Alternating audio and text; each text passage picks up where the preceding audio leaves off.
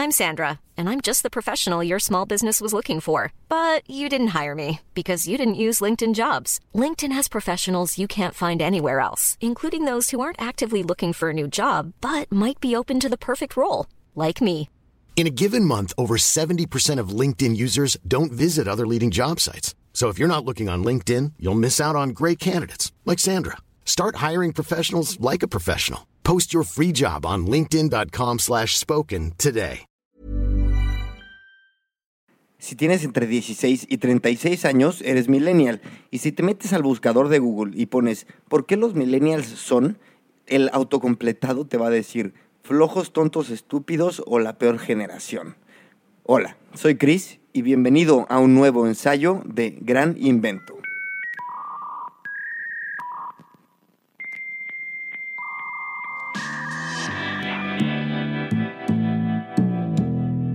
Desde la primera vez que escuché el término millennial, iba seguido por algo negativo. Y muchas veces por la tendencia de que estamos terminando con cosas que nuestros padres, por ejemplo, jamás se hubieran imaginado. Te doy un ejemplo. La aspiración de querer tener un bien inmueble. El deseo de tener un trabajo por 20, 30 años y jubilarte en el mismo trabajo de siempre. O simplemente el hecho de querer una familia. Y claro, todo esto aparte de ser la generación más floja, más idiota, egoístas, narcisistas. Bueno, al menos esto dice Google. Pero, ¿por qué somos así? Evidentemente describir a una generación por medio del buscador de Google es un poco simplista, vamos, no tiene ningún sentido. Pero sí creo que vale la pena detenernos para pensar por qué de las seis generaciones que están en vida en este momento, los millennials han sido definidos con tanta dureza. Los millennials se han convertido en un chivo expiatorio económicamente viable para la locura del Internet, la industria de los contenidos y los nuevos medios. Culpar a las generaciones más jóvenes por arruinar las cosas no es nada nuevo. Los mayores siempre se han burlado de su música ruidosa, su falta de buen gusto, su irresponsabilidad y la carencia de respeto a sus mayores y a las buenas costumbres. Pero hagamos un ejercicio. Aceptemos por un momento esta absurda premisa de que los millennials somos perezosos, que arruinamos todo y que tampoco queremos madurar. Para entender por qué, es necesario entender primero cómo funcionan las generaciones. Una generación es un grupo de personas aproximadamente de la misma edad, pero no será raro encontrar a una persona de la edad de los millennials que tiene una personalidad o una mentalidad de la generación X. No es raro encontrar a una persona de 30, 35 años que piensa que la tecnología arruina al mundo y encontrar a una también de la misma edad que utiliza dicha tecnología todos los días. Entonces entendemos que ser de la generación de los millennials es no necesariamente tener una edad, sino tener una visión sobre el mundo, un worldview similar.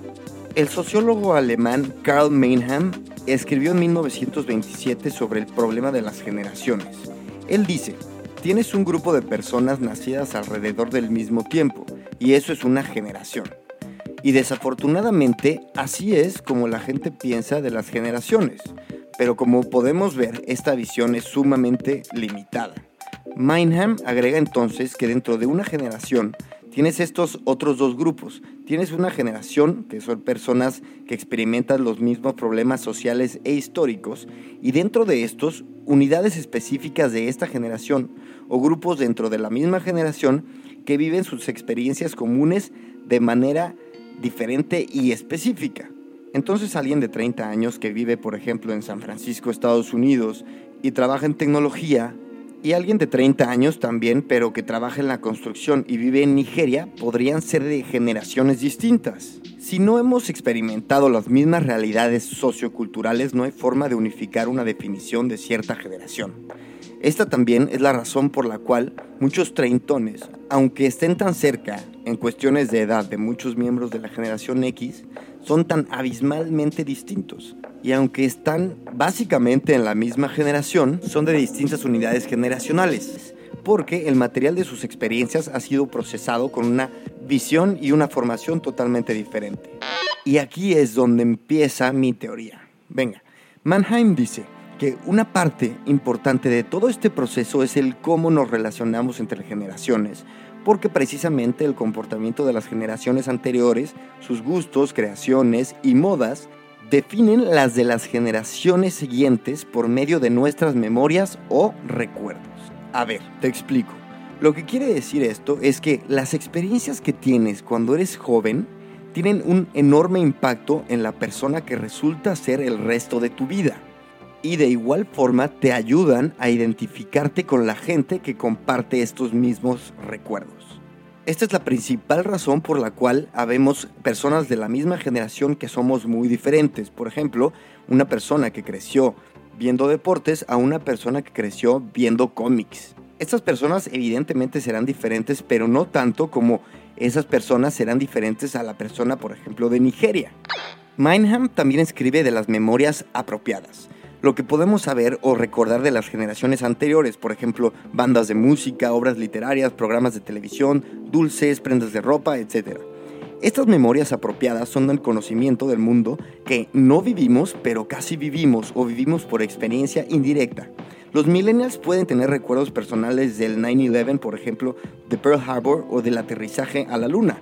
Por lo tanto, si las generaciones actuales se unen debido a una comprensión compartida del mundo, informados por memorias personales compartidas, ¿qué significa cuando los recuerdos son cada vez más mediados, o sea que pasan por más personas? Ok, Mineham escribió evidentemente sobre esto antes de que existiera una cultura pop mundial, pero a partir de la generación silenciosa, nacidos entre el 20 y el 40, y hasta ahora ha habido un creciente auge en los medios de comunicación como parte integral de una experiencia normal del día a día moderno.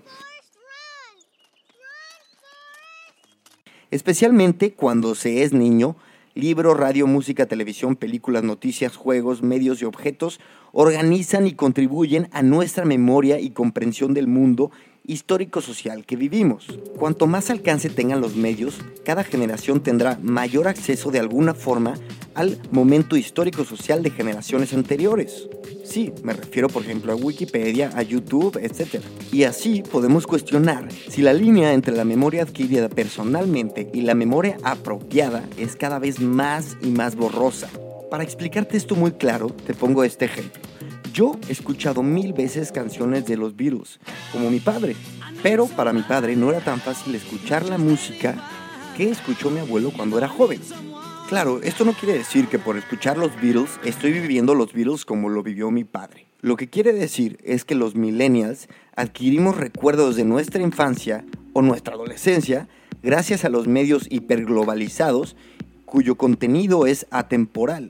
Todo en la vida tiene un ciclo, un principio y un final. Si los recuerdos se envuelven a los medios de comunicación, los medios de comunicación integran las memorias y las memorias generan la relación entre una generación. Entonces el millennial de alguna forma es multigeneracional porque tenemos acceso a toda la información de todas las generaciones.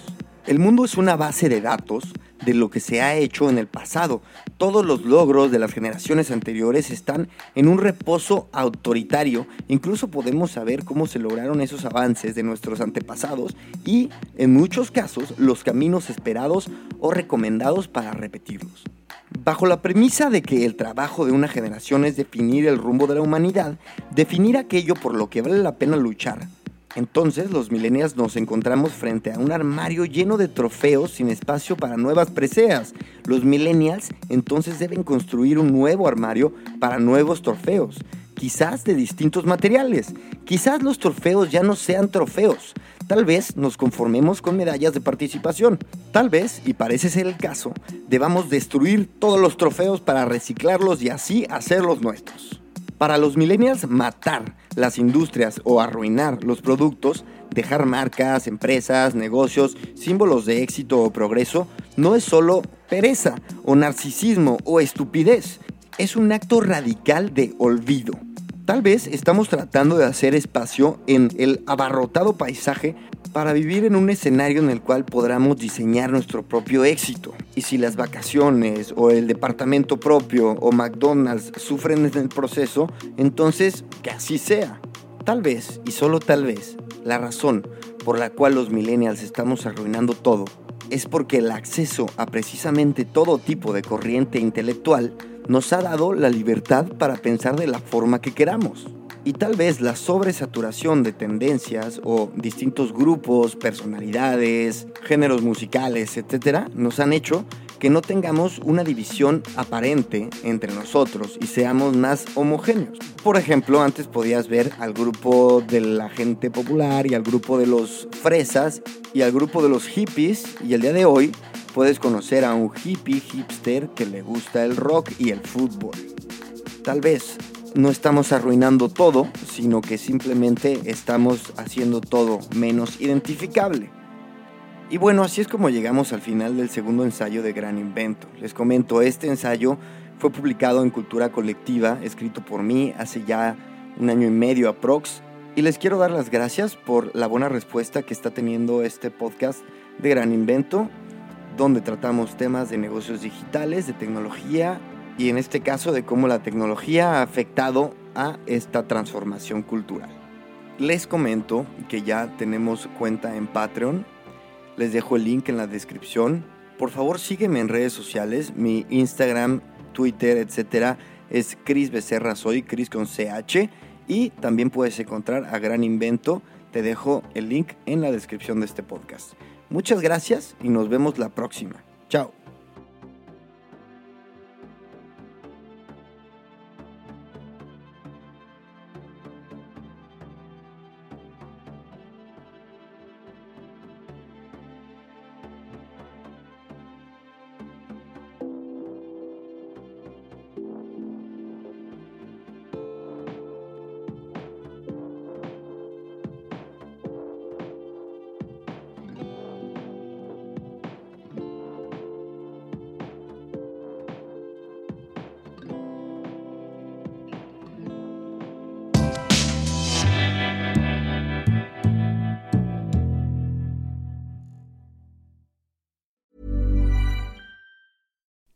You like to look five years younger? In a clinical study, people that had volume added with Juvederm Voluma XC in the cheeks perceived themselves as looking five years younger at six months after treatment. Look younger, feel like you. Add volume for lift and contour in the cheeks with Juvederm Voluma XC. Reverse signs of aging by adding volume to smooth laugh lines with Juvederm Volure XC.